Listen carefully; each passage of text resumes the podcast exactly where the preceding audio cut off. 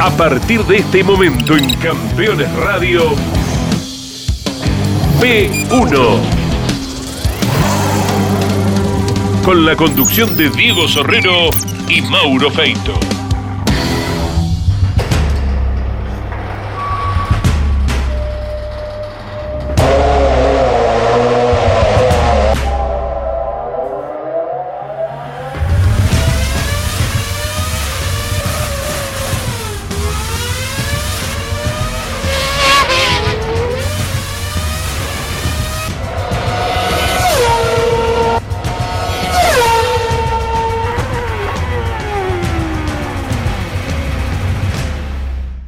Bienvenidos amigos de P1, era una deuda la que teníamos luego de aquel programa en la primera temporada de P1, eh, donde indagamos eh, los motivos, la historia de aquel eh, trágico accidente que se llevó la vida de Juan Galvez. Y una de las entrevistas había sido aquí, en la calle Necochea 3229. Para los fanáticos de los gringos Emiliosi sabían muy bien estábamos hablando del taller original de Dante y Torcuato Emiliosi, donde desde el 2013 eh, está emplazado el magnífico Museo Municipal a los Hermanos Emiliosi. Estamos en Olavarría, una ciudad fierrera si las hay, para contar eh, o tratar de contar, yo digo, no sé si es una falta de respeto, ¿no? Eh, tratar de contar tamaña historia, la de los Emiliosi, no solo en el automovilismo, sino como ejemplo de vida, como ejemplo de trabajo, de esfuerzo, algo que el museo trata de replicar y de contagiar a los chicos de las escuelas que vienen aquí a hacer em, diversas charlas. ¿no? Creo que em, el legado que han dejado los Emiliosi, Dante y Torcuato, eh, ese genio que llevó ese árbol de levas a la cabeza cuando la Ford Motor Company no lo había logrado, eh, es realmente para destacar y son esas cosas que es una pena que hoy por hoy no se llegue a, contar estas historias en, juventud, en la juventud, en los adolescentes, ese ejemplo de esfuerzo que tal vez hoy se ha perdido aquí en la Argentina. Bueno, Vamos a hablar de este auto gigante que está ahí atrás, el auto más ganador de la historia del turismo carretera, la galera. Vamos a hablar de cómo nacieron los gringos Emiliosi y cómo eh, se criaron, cómo llegaron eh, a la etapa previa a ese auto, la fuerza limitada, la fuerza libre. Luego nos vamos a meter en la historia de este auto y vamos a contar la historia magnífica de este museo municipal que replica en el lugar exacto, eso es lo que tiene bueno este museo, es el lugar exacto del taller de los Emiliosi. Está el torno, está la mesa de trabajo, están todas sus piezas. Un lugar magnífico que tiene que visitar si es fanático de los Emiliosi y del automovilismo. Hoy, P1 con los Emiliosi y la galera.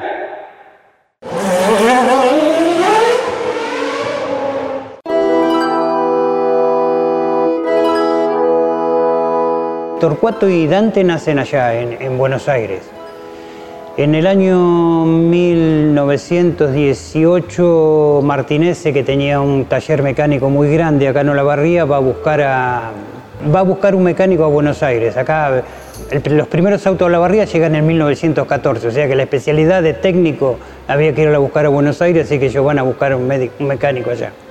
Entonces lo traen a, a Torcuato Emiliosi padre y Torcuato Emiliosi viene como para, radicarse, pero viene a hacer una prueba como para quedarse acá. Eh, y resulta que al año siguiente, 1919, hay una inundación enorme en Olavarría, entonces la señora se quiere ir, eh, quiere volverse a Buenos Aires. Pero ¿qué pasa? En medio de la inundación había una compañía de electricidad de capitales este, estadounidenses al lado del arroyo y esa compañía queda inutilizado el, eh, queda inutilizado el motor. Entonces tienen que llamar un técnico a Buenos Aires para, que esa, para volver a hacer funcionar las máquinas. Eh, de, Buenos Aires le contesta que iban a venir en una semana los técnicos, porque la inundación había sido grande en varios lugares, entonces en varios lugares había problema, el técnico iba a venir en una semana. Una semana sin luz, imagínate. Este, entonces Torcuato Emiliosi dice si le dejaban meter mano en los motores. Y bueno, le dicen que sí y al poco tiempo, nomás a la hora, hora y media de, estar entre los motores, vuelve la luz en la barría, entonces ya queda contratado como personal técnico, ¿viste? especializado.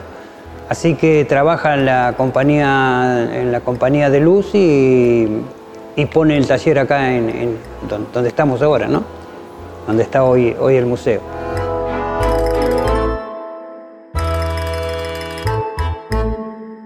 Bueno, ya a partir de ahí ya se, queda, ya se quedan radicados en Olavarría, porque ya había un, sueldo fijo, ya tenían, tenían los hijos y todo, y Torcuato y Dante de muy chiquititos ya preparan un, un.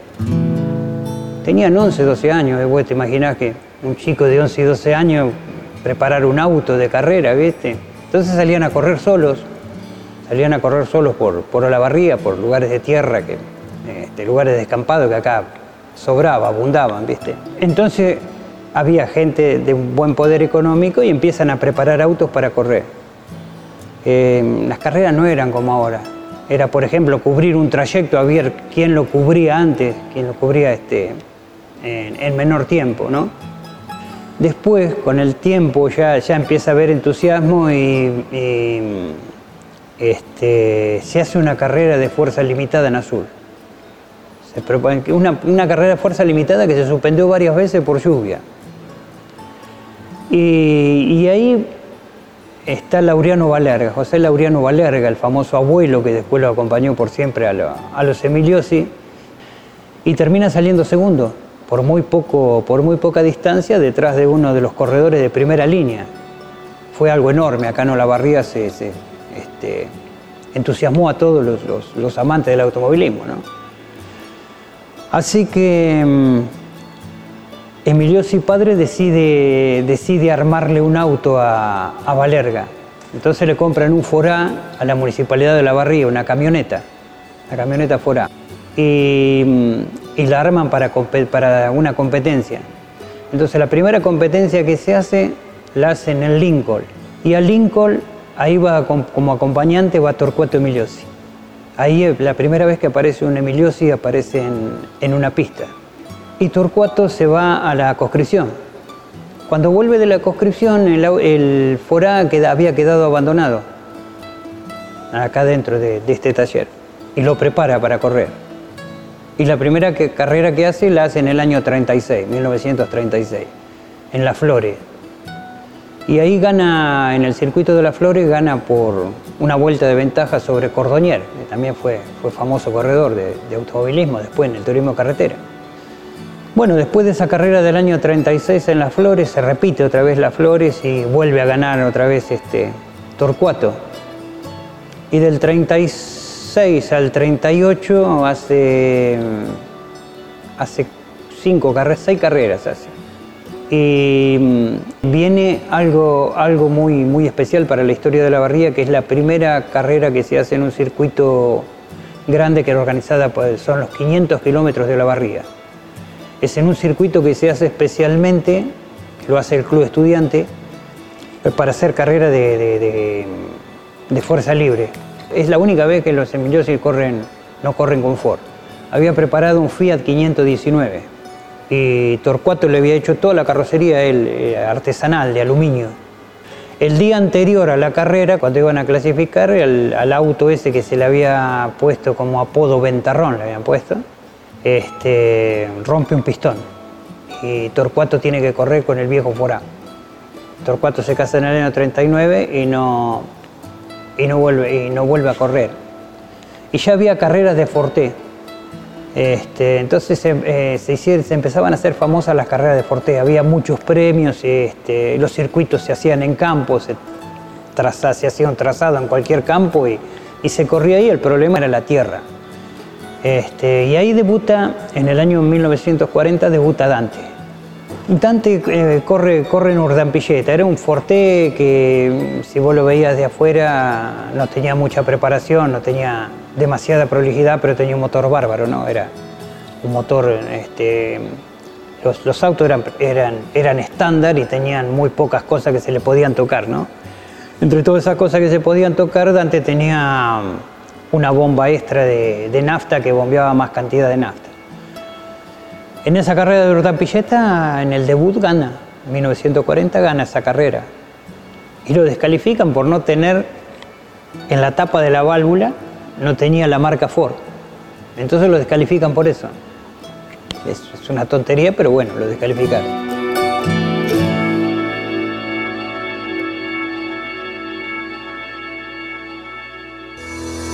Si estás buscando un repuesto original o alternativo para tu vehículo importado, CBM Auto.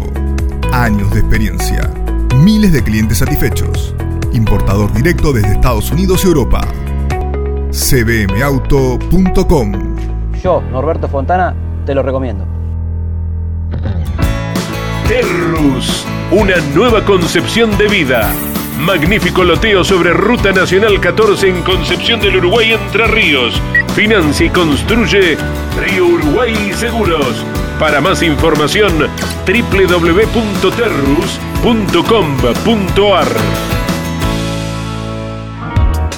Los jueves a las 23 en Campeones Radio, Campeones Íntimo, con la conducción de Nara Yoli. Una charla mano a mano para descubrir al hombre detrás del piloto. Campeones Íntimo, por Campeones Radio. Todo el automovilismo en un solo lugar.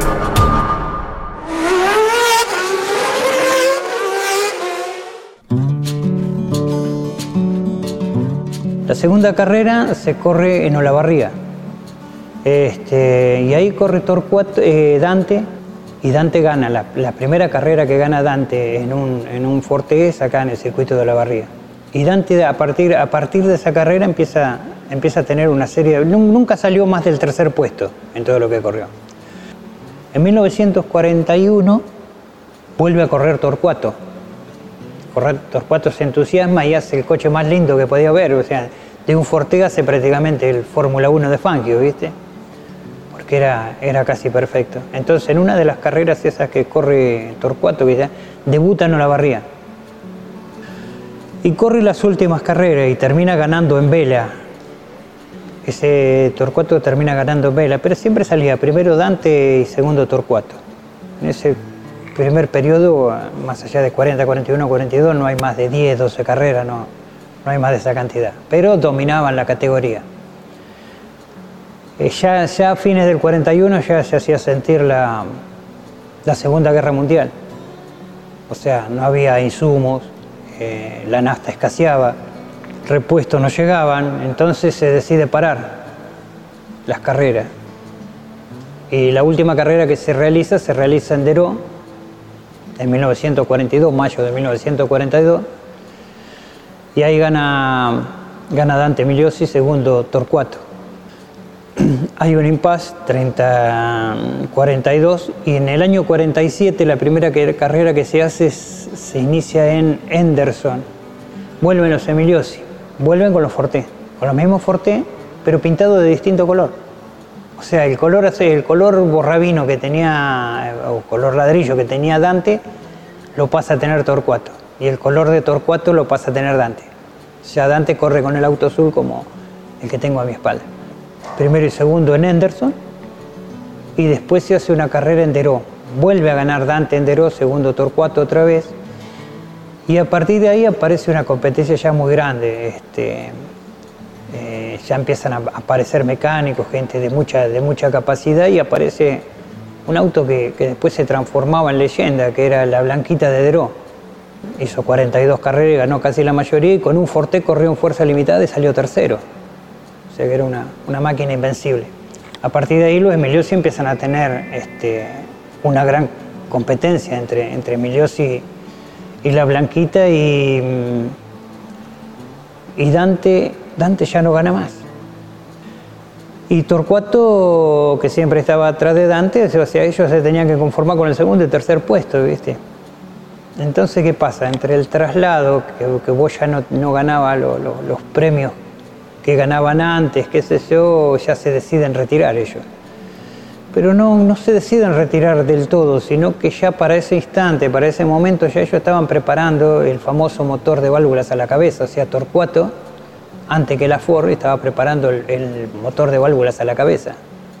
Ahí se bajan de la primera etapa, que es esta, etapa de, de, Forte, de fuerza libre y fuerza limitada. Pero empiezan a prepararle el auto a un corredor este, de Olavarría que se llamaba Jacobo Muñele Falic. Y este Falic era medio porfiado, entonces ellos le decían, tenés que correr de tal manera, empezar a correr así y después, qué sé yo, no sé, empezar a correr despacio y después acelerar en tal lugar.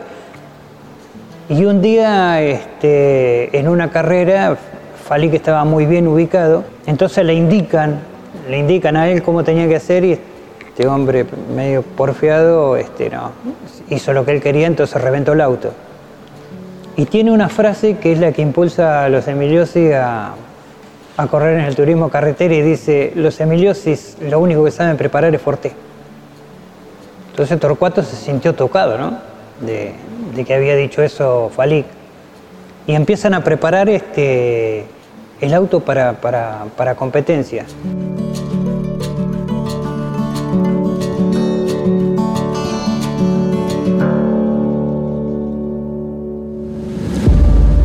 La producción no se puede detener.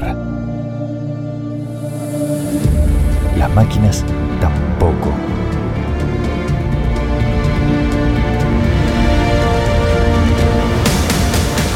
Urbi. Ingeniería Industrial. Con herramientas Lustov, potencia tus trabajos. En tu taller, en tu jardín o en tu casa. Lustov. Podrán imitarnos, jamás igualarnos. Campeones, la revista semanal de automovilismo. Toda la actividad nacional e internacional con la información más completa y las mejores fotografías. Campeones, reservala en todos los kioscos del país. Los miércoles a las 17 y los jueves a las 22 en Campeones Radio. Visión Autoradio análisis y debate con Pablo Viñone, Miguel Sebastián, Carlos Saavedra y Alejo Iriart. Campeones. Campeones. Radio. 24 horas con lo mejor del automovilismo.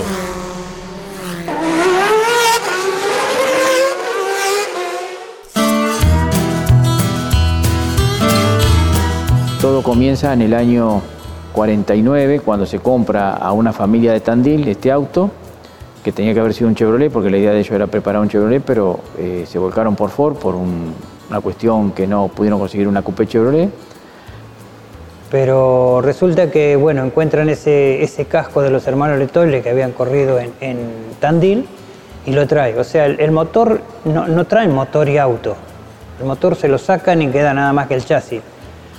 Y bueno, ahí arranca la historia fuerte de los hermanos Emiliosi allá en el año 49, cuando se empieza a armar este auto, previo a un motor que ya estaban fabricando, ah, fabricando ellos antes de tener motor, el auto, perdón, que fue una, transformación muy grande que hicieron ese famoso válvulas a la cabeza de los hermanos Emiliosi, que fue único este, eh, en un V8 a nivel nacional e internacional, porque Ford desde Detroit los convocó para que vayan a explayarse sobre esto que habían hecho. Si bien hubo motores de este tipo con válvulas a la cabeza, pero no con árboles de leva a la cabeza. Esa fue la gran innovación de los hermanos Emiliosi. En algunas de las charlas y conversaciones que hemos tenido y previos mates y demás, eh, le digo, Torcuato, eh, ¿por qué este invento de cambiarle tanto la forma a un motor original? Él dice que vio una moto una vez muy antigua, cuál era el sistema. Y ese le quedó grabado y dijo, algún día lo voy a poner en práctica en un motor de un auto.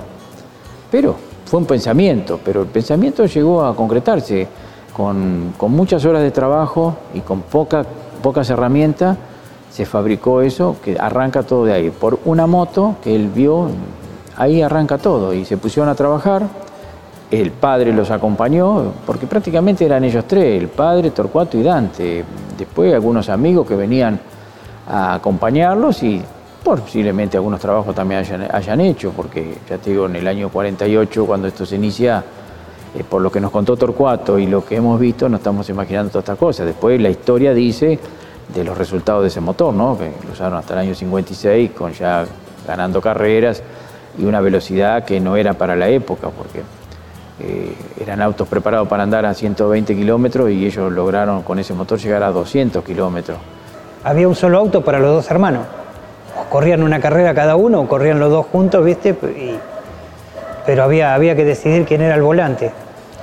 Entonces entre ellos dos deciden este, que el que ganara los primeros puntos iba a seguir siendo el volante. Y los primeros puntos lo gana, lo gana Dante. Entonces a partir de que Dante gana los primeros puntos en La Pampa, este, es el, conductor. Que después reconoce Torcuato de que, de estaba bien, de que Dante, Dante por una cuestión de tranquilidad, de que era, medio, era menos emocional que, que Torcuato, que él era el que tenía que trabajar. En realidad el artesano, el genio era, era Torcuato. Eh, el que te podía preparar un motor y hacer cosas extrañas dentro del auto para lograr mayor velocidad era, era Torcuato. Y la prolijidad y el armado correspondía a Dante. O sea, era un complemento perfecto, ¿viste? Acá era un complemento y un conjunto de cosas. Eh, Torcuato era con una mano de obra excelente. Dante tenía una mano de obra más que excelente para lo que era un armado y la prolijidad de un motor. El padre aportaba idea. Entonces era en conjunto. Si faltaba Dante, a lo mejor no se podía hacer. Si faltaba Torcuato tampoco, y el padre también fue muy útil. Y lo mismo pasó cuando corrieron en el auto. Eh, era un auto que yo creo que tenía una ventaja muy importante, que entre ellos dos creo que sumaban casi dos cilindros más en un auto porque eh, Dante se encargaba de acelerar, desacelerar, frenar, doblar y llevar el auto para adelante, pero Torcuato estaba atento a todo lo que era el auto. El auto se manejaba eh, eh, mucho interiormente, lo que era la puesta a punto, lo que era la presión de aceite, se regulaban los amortiguadores en algunos, no todos, pero porque el auto lleva 10 amortiguadores, pero cuatro de ellos se regulaban de adentro del auto. Eh, fue un, tema muy importante, la temperatura del auto se regulaba desde el habitáculo, se controlaba el consumo de combustible, el auto llevaba las bombas de nafta adentro y si hacía falta nafta se le agregaba con una bomba o la otra, todo era trabajo de Torcuato. No sé qué hubiese pasado si Torcuato no estaba en ese lugar, porque era mucha la actividad que él tenía dentro del auto. Eh, entre los dos era todo un complemento. Y en el auto lo mismo, Torcuato estaba fabricando una pieza para el auto y, Dante ya le estaba tratando de ponérsela de la mejor manera y, pasarle los datos donde habría que corregir esa pieza porque eh, por esto, por el otro, por el peso, por la, orientación de eso, ¿no? Eh, fue todo un complemento acá adentro. Y lo que mucho tenemos que ver que se hizo desde un pueblo muy alejado en aquel momento de las grandes urbes, como podía haber sido Buenos Aires, donde estaba todo, porque acá para competición en Olavarría no había nada. Entonces había que llegar hasta Buenos Aires para hacer las cosas. Hubo un momento que se corrieron todos los fines de semana, lo que todavía no podemos saber cómo se hacía en el tiempo para ir a correr, volver, desarmar, eh, revisar, salir a Buenos Aires, querían unos vehículos. Dante viajó mucho tiempo en una eh, camionetita Mercedes-Benz que sabemos que la velocidad entre 80 y 90 kilómetros, y había que ir hasta Buenos Aires y volver y, seguir trabajando, que lo hacía Torcuato con, algún colaborador, y volver Dante y empezar a armar el auto, terminarlo de armar, salir a probarlo, llevarlo, correrlo. Y había noche de gala y había entrega de premios y no sé, los tiempos yo nunca me imaginé, ni mucha gente que lo he hablado, cómo llegaban ellos para poder organizarse de tal manera bueno, sabemos los resultados ¿no? que tenían, porque no iban a participar nomás, iban a competir contra los mejores que había en aquel momento.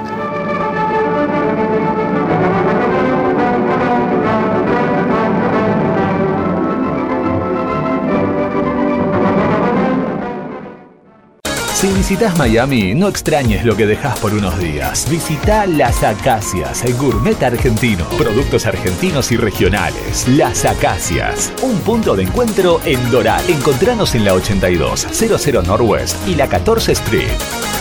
Seguros para disfrutar, seguros para cambiar. Estas vacaciones asegura tu salud con Río Uruguay Seguros. Con el seguro RUS Medical Plus Turismo, contás con una cobertura para afrontar los gastos por cada día de internación por COVID y por estadía extra por aislamiento obligatorio a causa del virus. Además, tenés un servicio de telemedicina las 24 horas del día que podés utilizar desde cualquier lugar para hacer consultas con diferentes especialistas. RUS Medical Plus Turismo. Para más información, llama al 0800-555-5787 o comunícate con tu productor asesor de seguros. 0360, Superintendencia de Seguros de la Nación. Cada viernes en Campeones Radio, Telemétrico F1. Un profundo análisis de la categoría más importante del mundo. Telemétrico F1. Tecnología, precisión y velocidad. Con la conducción de Adrián Puente. Todos los viernes en vivo a las 17 y podés volver a escucharlo a las 21 por Campeones Radio. Todo el automovilismo en un solo lugar.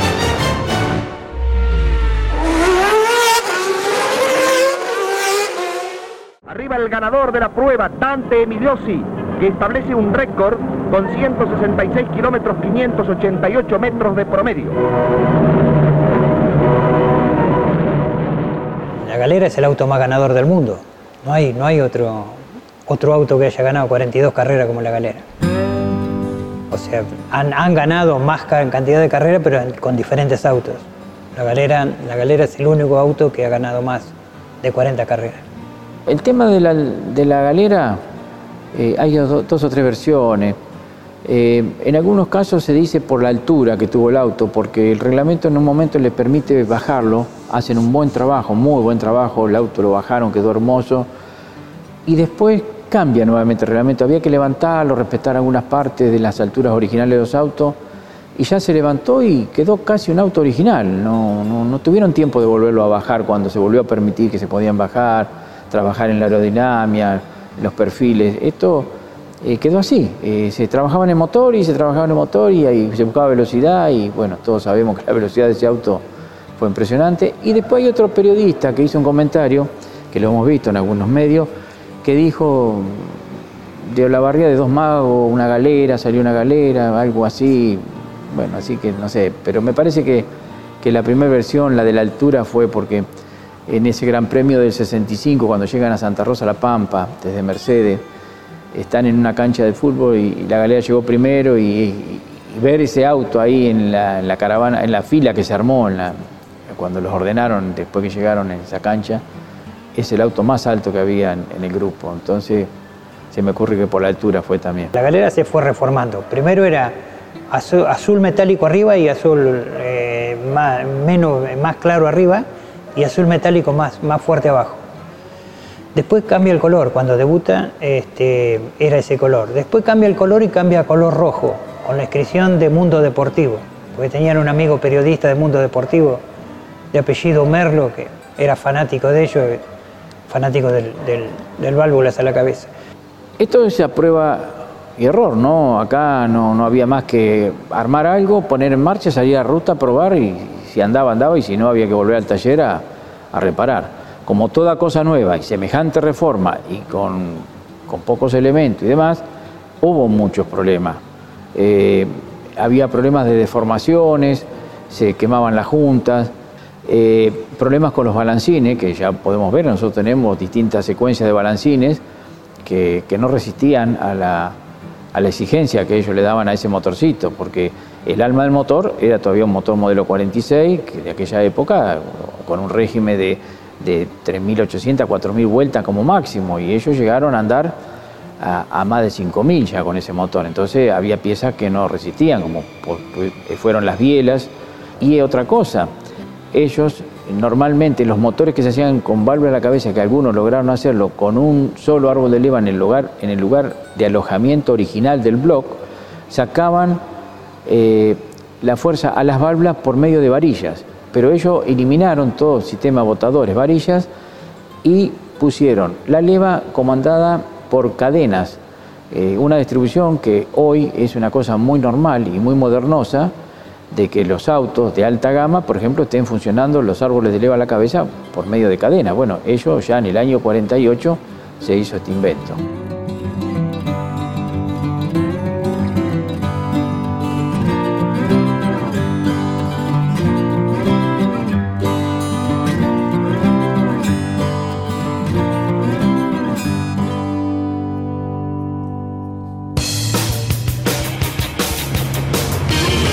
Hacer una pickup que tenga la fuerza de los que hacen. Nueva Renault Alaskan, hecha para los que hacen. Cada domingo a las 22.30 te espera una cita imperdible con el pasado. Historias de campeones. Imágenes exclusivas de un archivo único y extraordinario. Recordando la historia del automovilismo argentino a través del frondoso archivo de campeones. Historia de campeones por el Garage TV con la conducción de Carlos Alberto Leñani. Campeones Radio. Todo el automovilismo en un solo lugar.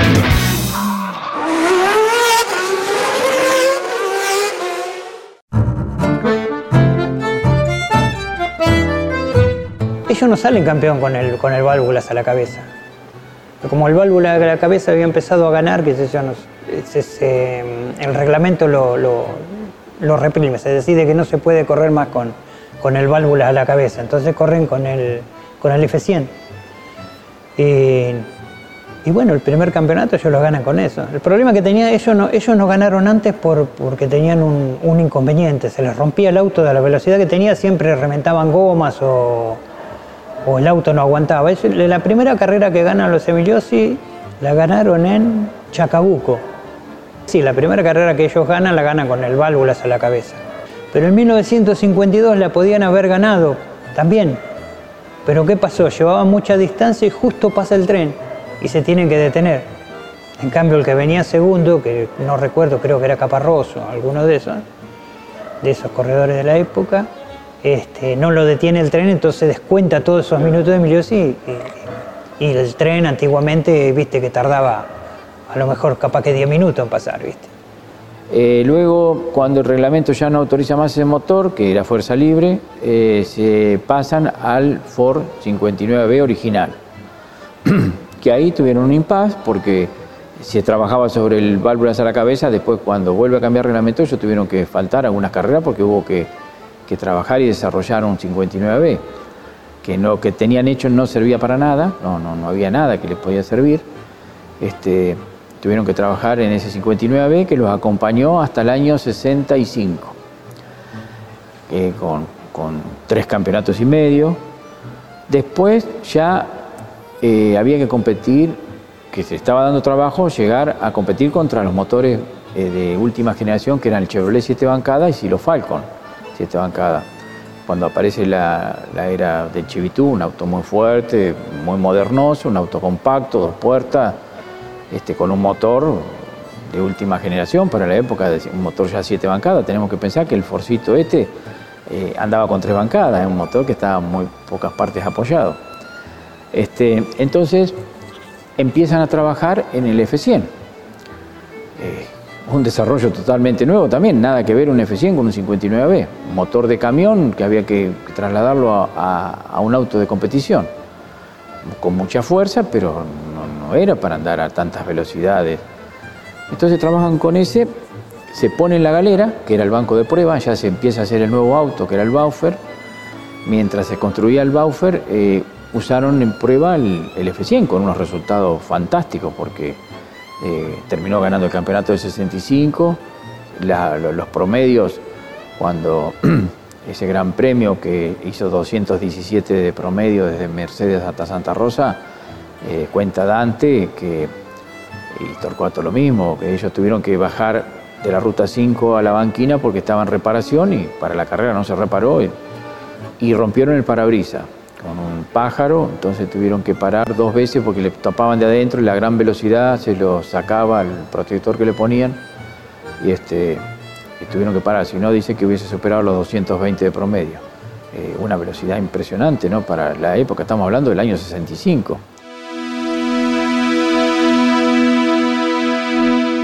La galera volcó cuatro veces, nada más. Y, antes de ser campeón argentino. A, a ver, no, eh, la primera vez que sale campeón argentino, antes, antes de ser campeón argentino, vuelca por última vez en el año 62. En la última. Y se enteran de que habían salido campeones argentinos cuando iban arrastrando el auto a Boyar. Cuando consiguen las gomas importadas que se las traía Juan Manuel Fangio, este, y consiguen otros elementos, eh, le hace, hace una reforma. Eh, tenían un problema, las válvulas. Las válvulas se rompían por la velocidad que desarrollaba el auto. Entonces, por más válvula que compraran o que les armaran, que mandaban a armar, no pasaba nada, se seguían rompiendo, entonces el auto no aguantaba. Hasta que Torcuato las hace artesanalmente él. Y cuando las hace artesanalmente ya no se rompen más.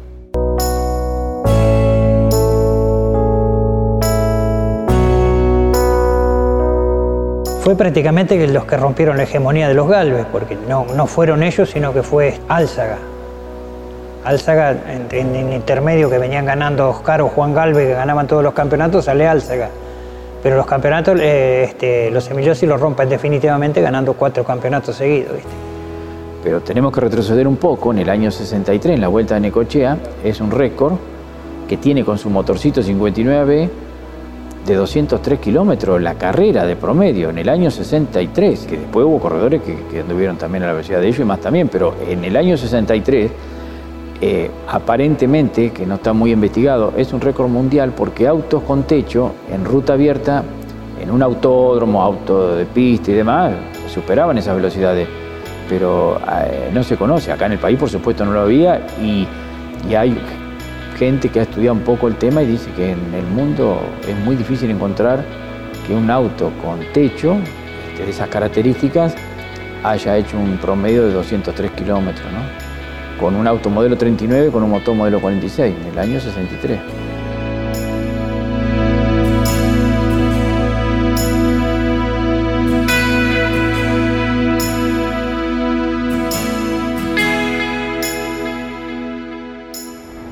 Hubiera quedado una hora más viendo esta maravillosa historia de los hermanos Emiliosi y de los gringos de Olavarría.